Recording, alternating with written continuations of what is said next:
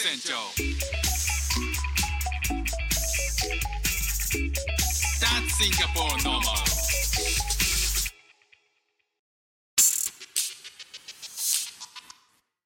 どうも副船長です。今日はですね、えーゲストをお迎えしております。大学の同期生で、でこの間シンガポールに遊びに来てくれたことがあをきっかけに久しぶりに会って、あのいつかちょっとコラボしましょうという話をしてたんですけど、えーようやく今回、えー呼ぶことができました、えーということでちょっとお呼びしたいと思います。水谷さんよろしくお願いします。よろしくお願いします。整理収納アドバイザーの水谷妙子です。僕はねなんかその整理収納アドバイザーになった経緯とかっていうのをなんとなく聞いてたんだけど、無印良品の企画商品企画をもともとやってたんだよね。そうなんです。あの武蔵野美術大学をあの一緒のね武蔵野美術大学卒業してから、うんえっ、と無印良品に入社して。で、えっ、と生活雑貨の商品開発のお仕事をしていて、そうだね。あのその時一番最初に無印良品に足を踏み入れたのはインターンなんだよね。インターンの前なのか。インターンという言葉がまだあんまりないそうだねかな。で授業の、ゼあのゼミか授業かなんかの一環でそうそうそうそう。大学3年生の時の授業の一環で、まあ、あの現会長の方がえ当時専務だった時にあの特別講師に来られてそれであのもしちょっと興味がある方がいらっしゃったら手伝ってくれませんかということでねお声掛けをというか行きますって言ったんだよね。ええ。で、僕はそれ、あの、途中まで参加してて、うん。で、期限が終わって辞めたんだけど、水谷さんはそれ以降も引き続きやってたっていうことだね。そうそうそう。ずっとなんとなくあのやってたら、就職活動の時に、まあ、いろいろあって、あの、お声掛けいただいて、じゃあ行きますっていうことになりました。えああ、そっか。あの、今、ちらっと流したけど、当うん時専務だった方が今会長になってんだ。あ、そうです、そうです。今会長にええなって、社長を経て会長になってる。あ、そうなんだね。あの、うん講師に来てくれた人が、あれだよね、その、無印でも、その人が、基本だからうんこの、我々インターン、あじゃないか、授業の、えーうん学生を、なんかこう、いろいろ、なんかアドバイスしたり、一緒にワークショップやったりとかしてくれた人だよね。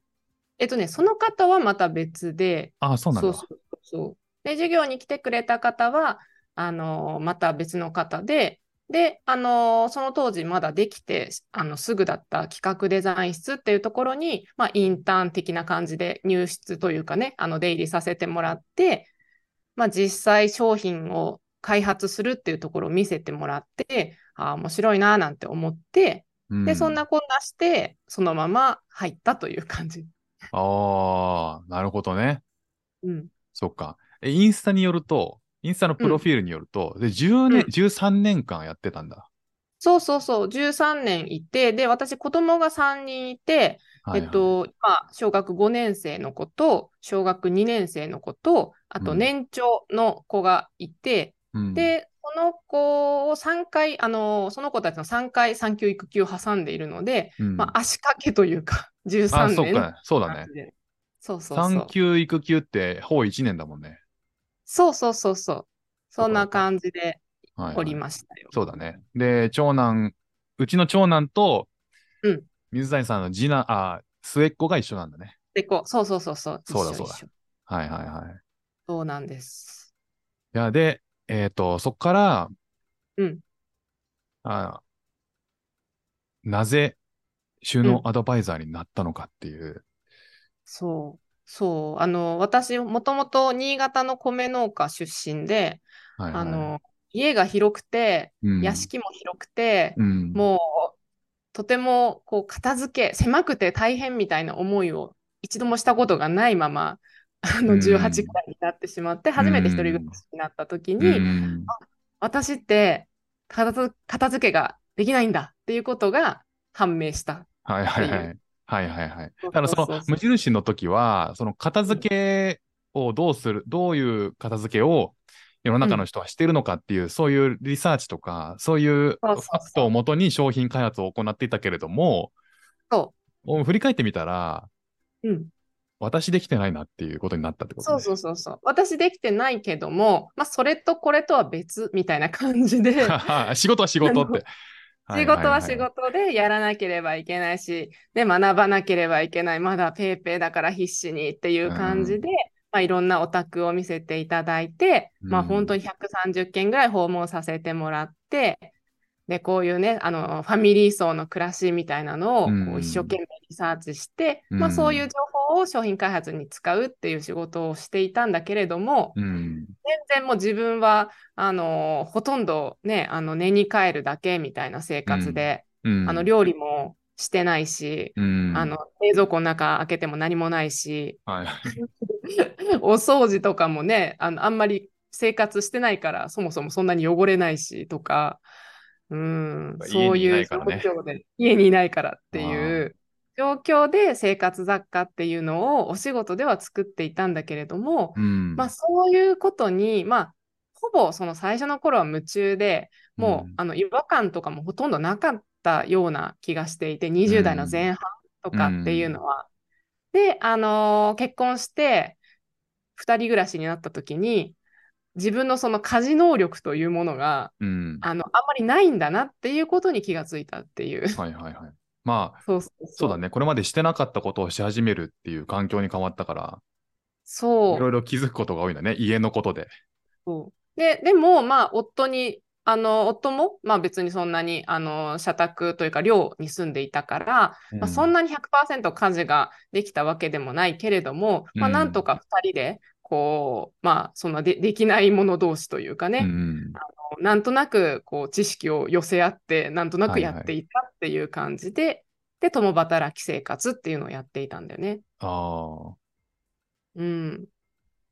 あ、なるほど。まあ、でそれでその時、は全然そうそうそう、その時は全然、あのーまあ、その時に住んでた家が結構収納がすっごいたくさんあるお家で、うんもう2人分の荷物を、かるよね。そうそうそう、収納が多い家ってありがたいもんね。そう、昔の築40年ぐらい、もうあの古すぎて取り壊されちゃったんだけども、うん。あのふ古いあの押し入れがいっぱいあるよ。いや、もうイメあシンプルにそれをイメージした。そうそうそう、団地みたいな感じのところに2人暮らしをしてて、もうとにかくその物を整理しなくても、もう収納場所がめちゃめちゃあって、うん。もう独身時代の2人の荷物をこうぶち込んだみたいな感じの、そんな状況でなるほど。してました。はいはいはい。だからあのち部屋が散らかってたら、お客さん来るときに押し入れに全部ぶっ込めるスペースがたっぷり。あったってことだよね。そうそうそう、そういう状況で過ごしてたうん。はいはい。うんで、それが、あの、はっと気づいて、そうそうそうそう全然私収納してないじゃんっていうことを、うんまあ、気づいたと。そう。で、別にその2人暮らしの時は困ってなかったし、正直。あの、うん別にそれができなくても、ぐちゃぐちゃでも、あの、押し入れにぶち込めば別になんとかなるし、っていうことで、そんなになんていうのかな、忙しかったし、困ってはいなかったんだけれども、うんまあ、そんな時に、あの、第一子の、その10年前に、あの、うん今5年生の子を出産したっていう時に、もうそれが大崩壊してしまって、もう、あの、やることが、その、やっぱり赤ちゃんだから、いろいろ今までやったことがないことがやらなければいけないし、うん。物の種類も、もう、おむつやら、お尻拭きやら、ね、うん。子供一人のものがこう増えるわけだから、うん、そんな感じで、かつちょっと産後うつ気味になってしまったっていうのもあって、うんうん。でもじゃないけど、こう家をきれいに整えるみたいなことはできない状況で、確かに、ね。結構そういう苦し苦しい時期があったんだよね。だから家の中も精神状態もカオスっていうことだね。そうそう、こうカオスで、まあ、カオスなんだけど、でも、カオスっていうことはなんとなくこう、うんでもカオスということにもほぼ気づいていないというか、うんうん。それぐらい必死な状態で、うん。うん、生きるのに必死というようなうん感じだったんだよね。そうか。うん。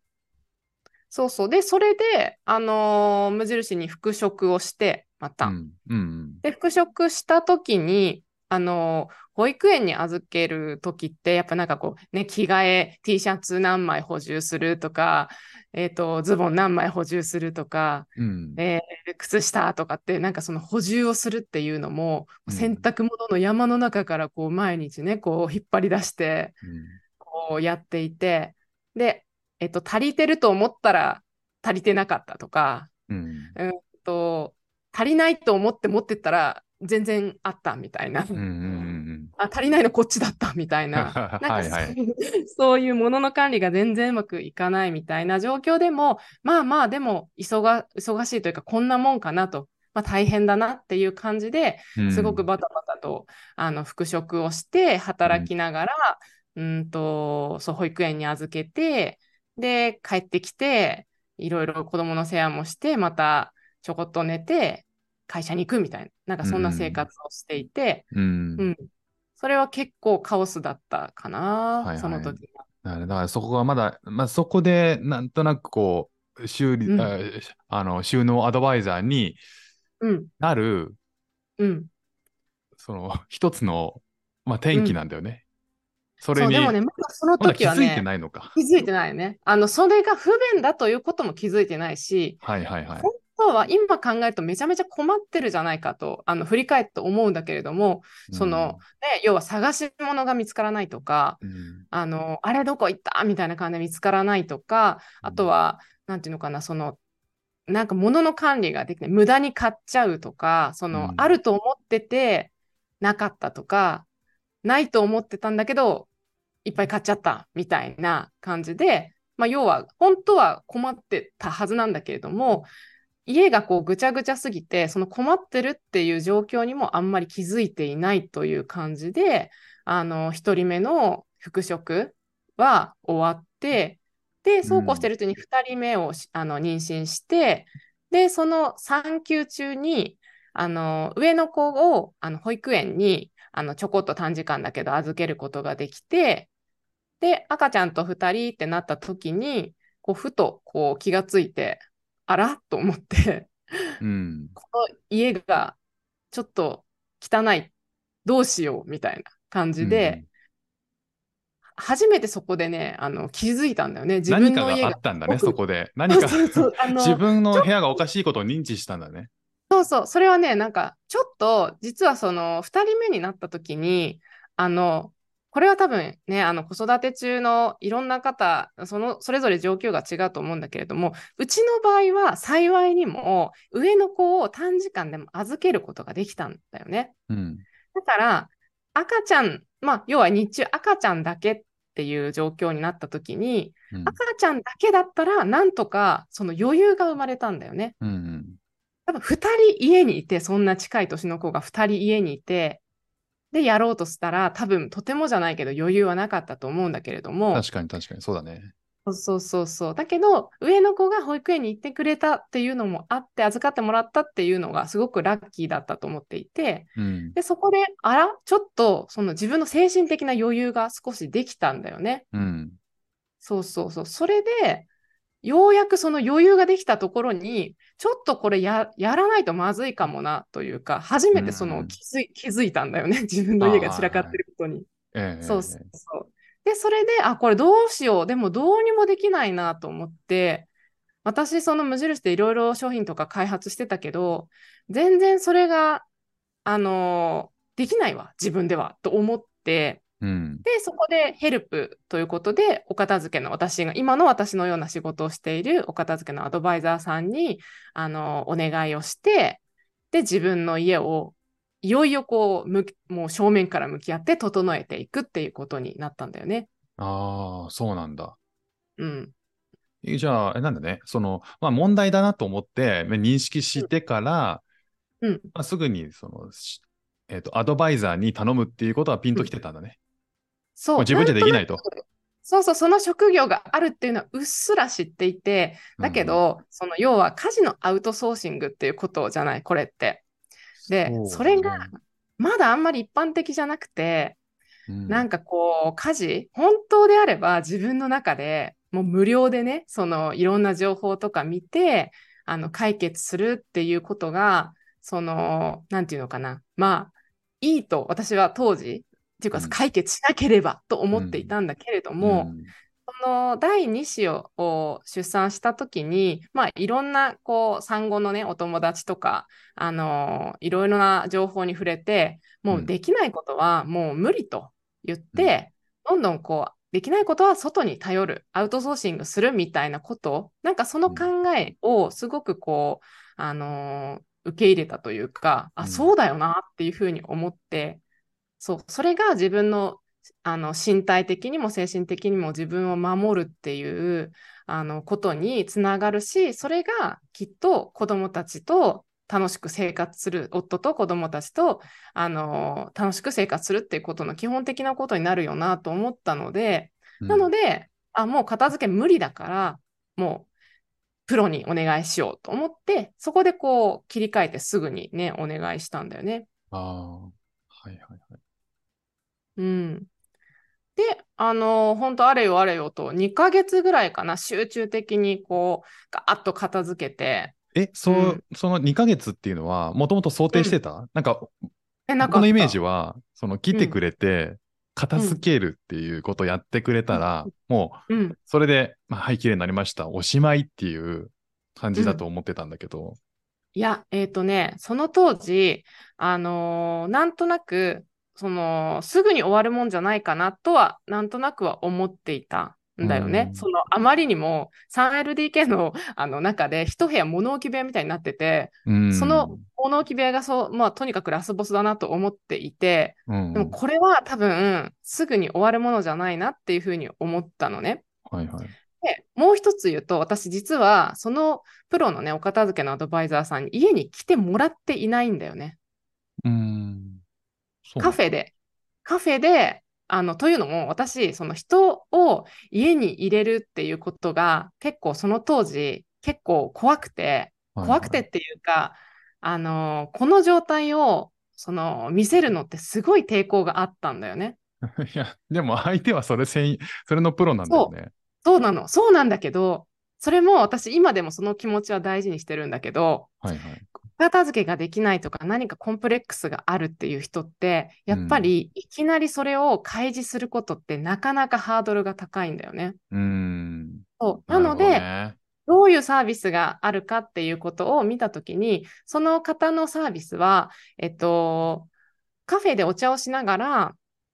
えっと、写真をもうとにかくあの Google のあの共有でフォトであはいはいの共有して、で、それをもとに写真を見ながら、あの打ち合わせっていうことでもお片付けてできるんですよっていうふうにあのやってくれていて、まあ、要はリモート片付けみたいな感じなの、まあ、それのうん実際こう対面なんだけれども、でも実際家には来てもらっていなくてっていう状況で、で、それからスタートをさせて。てもらったんだよね。あ、じゃあ、それを見てアドバイスもらって、自分の手でかざ片付けていくっていう。そう、そうなんです。それがね、すっごく大事で、そう、結局、あの、アドバイスをもらって、あ、この辺はなんとかなる、なりそうですねっていうことを、あの、言ってもらって、でもそのことも自分自身では気づいていなくて、うん写真を撮って、ようやくこう、あ、これってやばいのかもっていう、その写真を撮るまで正直気づかないんだよね。うん。多分、あのーなんとなく、あの、汚汚いかななんて思うんだけれども、写真を撮ると、ようやくそこで客観的になって、あの、うん。これはどうなの？送、送るべきこれみたいな、う なんん。かそんな感じになって、でもまあいいや、送ろうと思って、うん。送って、で、そしたら、え、これってどうしてここにあるんですか？これってこんなにたくさんいりますか？とか、うん。これって多分こっちの方が便利なんじゃないですか？とか、これ普段どうやって使ってますか？とか、まあ、うん。あの、そういう質問をされることでようやく、あ、そうか、これ全然使ってないわとか、あ、なんでこんなテレビの空箱を撮ってるんだろうとか、なんか当たり前だった景色をすごくこう客観的に指摘されることによって、あ、全然いらないわ、みたいな感じに思ったり、また客観的にそれを指摘されて、自分の大事なもの、あ、これはサクサク片付けられそうだけど、頑張、頑張れるけど、でもこれはちょっと思い入れがあって難しいなとかっていうのが、ようやくこう明らかになってくるんだよね。あー、なるほど。じゃあ、うんその、自分の、その、その収納の仕方っていうか、物の所在と、その物に対する距離感を、うん改めてこう客観的にあの聞かれて、うん。で、見直すんだ。物、物のそう距離感を見直して、じゃあ、捨てる前提ってこと？いや、まず、あの、けまあ、最終的には物の量が、その要は困ってる、その時点相談するっていう時点でもう自分のキャパをオーバーしているんだよね。まあそうだよね。なので、じゃあ自分のキャパ内、キャパに収まるものの量ってどのくらいなんだろうっていうのを、まあ、今でもね、そういう言い方をしてるんだけれども、うんうん。あの調節をしていく必要があって、なるほど。で私にとって、例えばキッチンの食材のスペースで言うと、なんとなくこう食材なんていっぱいあっていいと、うん。こうあの日持ちするものなんてうん。たくさんあって、あのいいなって思っていたんだよね。うん。で、特に私、その先ほどのお話のように、あの無印良品のね、そのいろんなお家のお家を見せてもらったっていうことで、うん。で、なんとなくファミリー層のキッチンの食材の量ってこのぐらいだろうっていう、そういうのを情報として見ていて、うんうんで、このぐらい、このスペースぐらいはいっぱい食材入っていてもいいんだな、みたいな、入っているべきなのかな、みたいな感じで、あわかるわかる。それはすごいわかるよ。やっぱその収納の大きさで、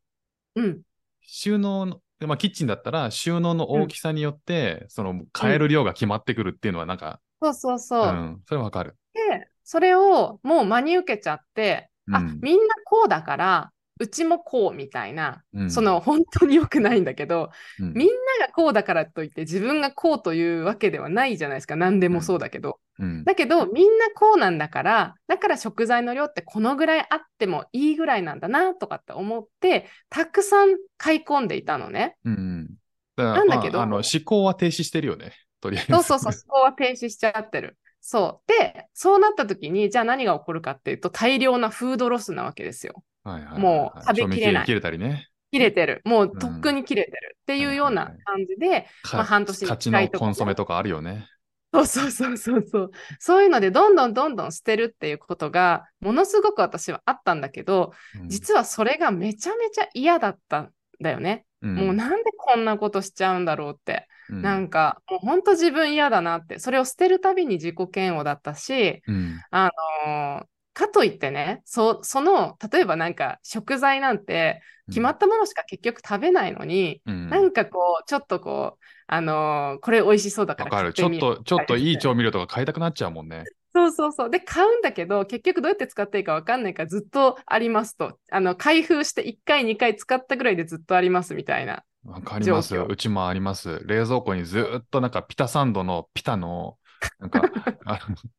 ペーパーがあの袋に入ってずーっと置いてある。そうそう。で、それをなんかもう結局私って、まあ本当はそこで自分のを振り返る。うん私って結局いつも同じものばっかり、あの、食べたいし、で、変わったものを買ったところで結局使い切れないんだから、もうとりあえず、あの、この量もね、あの、自分にとって今この量は多すぎるから、もう思い切って3分の1ぐらいにしようとかね、その食材そのもののストックを、うんそうすれば、今までほとんど捨てたものを小さく持つことによって、捨てなくて済むっていうことになるのね。うんだそうすると、ちゃんと自分が食材を管理できる。捨てなくていい。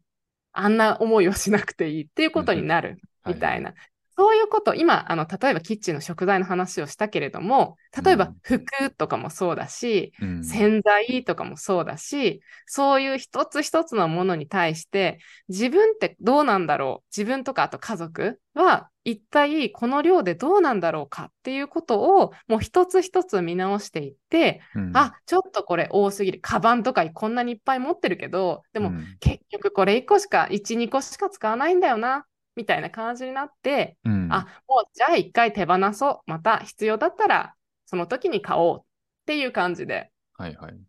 そう、そんな感じで一つ一つ見直していって、あの、やっぱりそれってすごい時間がかかることなんだよね。そりゃそうだね。あの、しんどいから、それって。うん うん。あの、ものをサクサク判断できる人は、そもそも困ってないから、うん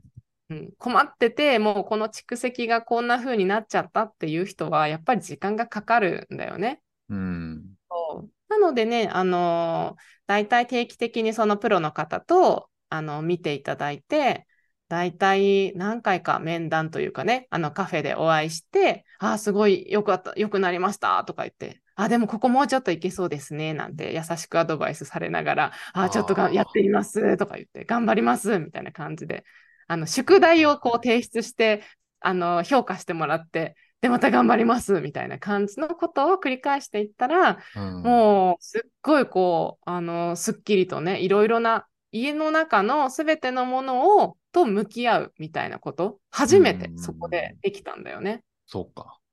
そうそうそうそう。なるほど。自分が今で今持ってるものを全部頭の中に入れた上で、そう必要なものとそうじゃないものとか、そういうものも、まあ、把握できるようになったんだね。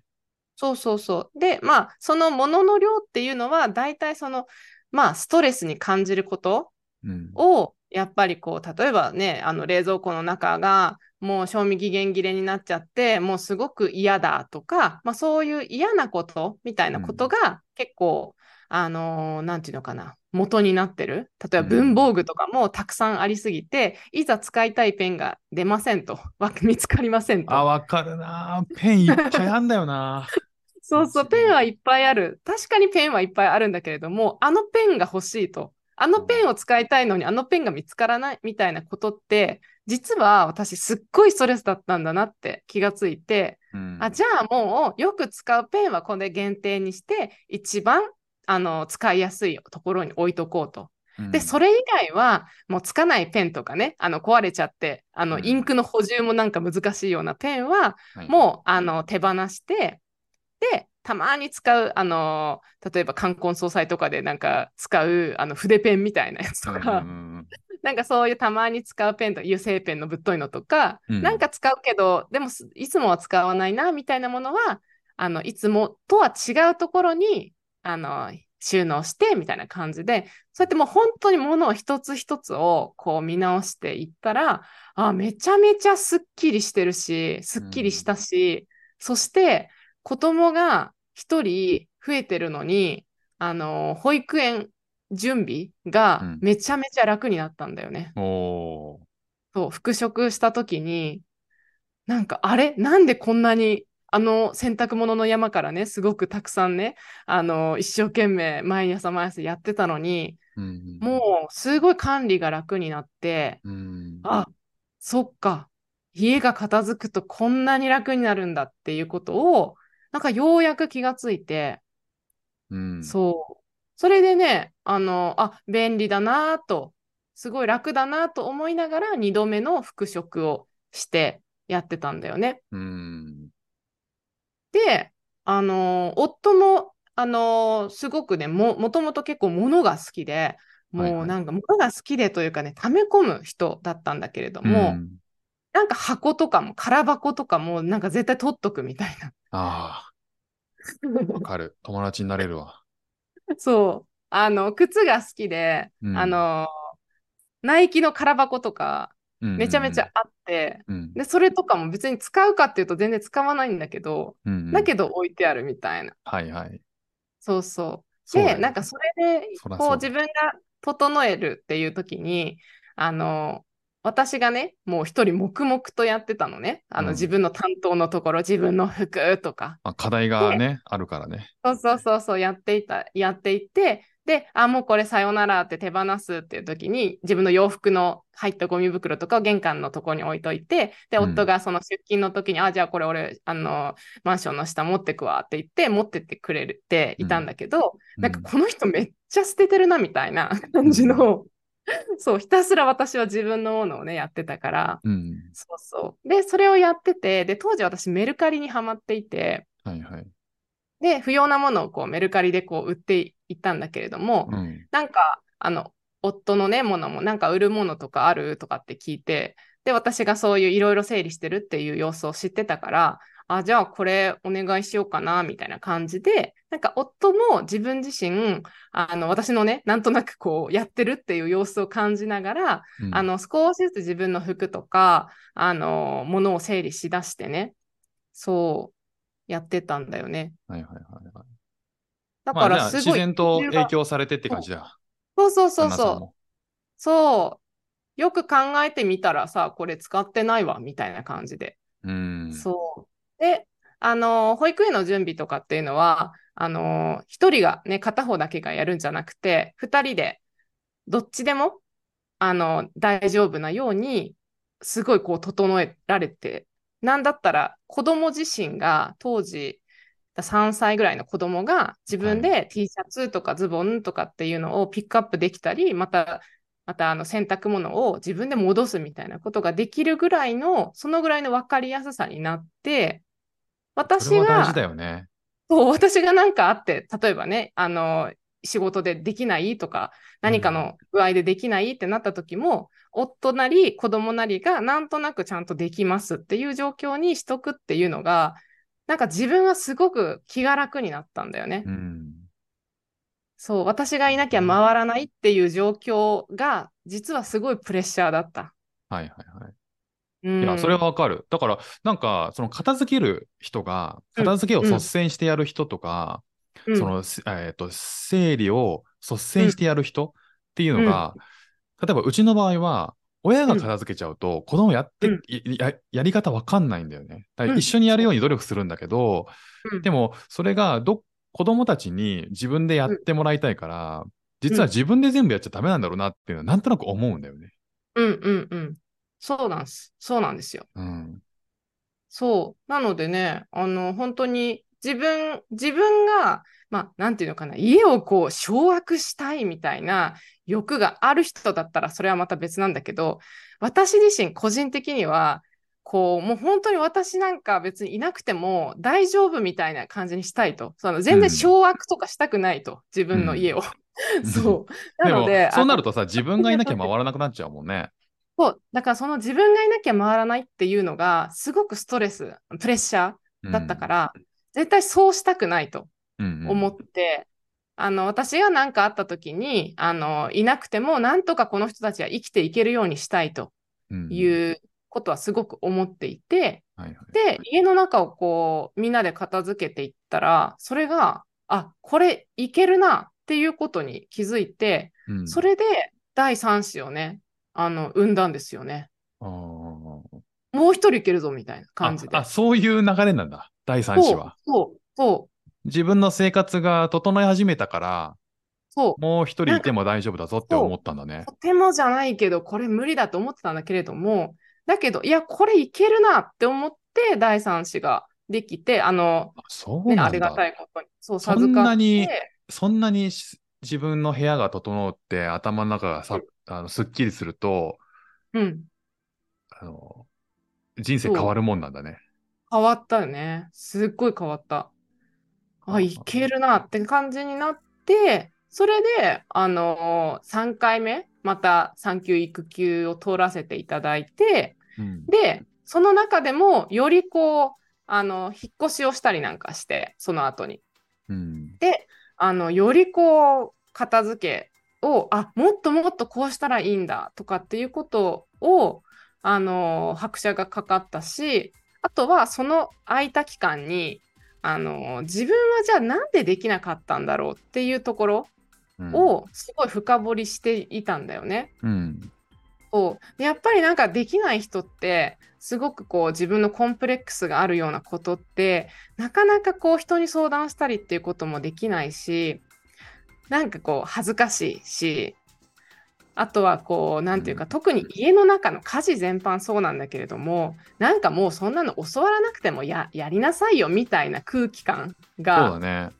すごくあるよね。そうあるね。できて当たり前みたいな人間、うん人間たるものみたいな。まあそうだね。なんかできる人は、きうん綺麗好きとか、きっちりしてるっていう枠でくくられがちだよね。うん、なんかそういう人みたいな。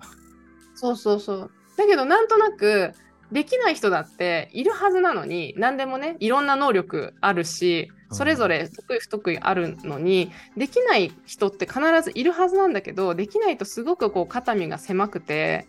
だから、より相談しにくいしアウトソーシングしにくいしじゃあできない人ってどうするかっていうと誰にも分かんないのにこっそり SNS でなんかこうプロの情報を見てうん真似するみたいなこととか、うん。あと雑誌とかを買って本とかを買ってやるっていう風になるんだけどうん。まさにその参考にしてたその情報が私にとってはすっごくハードルが高いものだったあっていうことに気がついてできすぎちそうそうそう。これはその悪いと。この設計が悪いなと。この片付け業界の設計がめちゃめちゃ悪いなってことに気がついたんだよね。はいはいはいはい。うん。はいはいはい。なんかそのもうすごいさこううん片付けをするにはこういう収納があれば OK とか、うん。あの片付けの片付けするにはもうこういうもの買いなさいみたいなのとかうん。だからでききってんだねその産業として。そうそうそう。それがなんか上級者向けの情報なの全部が。ってことにその当時ねそう思ってなんかこう中身が見えない収納だったりとかなんかラベリングはテプラでしなきゃダメっぽい感じとかなんかそのいやもうそんなできない人なんかテプラなんか買ったところでテプラなんか埃かぶっちゃうんだからそうだよね。そうそうそうそんなことよりももっともうあの原始的にちゃんとまずは付箋で適当にやるとかあのなんだあの皆さんの家にあるようなマステで作るとかなんかそういう、本当その辺にあるもの何も買わなくてもできるようなこととかをもっともっとこう片付けのプロは推奨してあの皆さんができるようにその最初の一歩を踏み出せる情報っていうのがあるべきなんだけれどもその時にはなかった私は見つからなかった。はいはいはい。なのであこれって、まあ、あの正直その商品の設計というか大きいあの広い意味で言うとデザインの話にもつながるんだけれどもうんこれってあのダメだみたいなこの流れダメだと思ってあじゃあ自分だったらできるなと思ってそれで第3子を出産した後にいろいろ考えてでその復職をしようかなっていう時にあもうこれ私独立してやりたいなというふうに思ったんだよね。なるほどね。それはまあ自分の実体験が、整理収納の必要性に気づかせてくれて、だったらこれもっと自分だったら、まあ、自分の体験を生かしてもっとこういうことができるっていうふうに思って、うんじゃあそれでじゃあやってみようかっていうことでそう放棄することになった。そうなんです。いやーいやちょっといろいろね質問したかったけど前半、あと1分未満で終わるので 一旦この辺にして、はい。はいぜひ引き続きお願いします。はい、わかりました。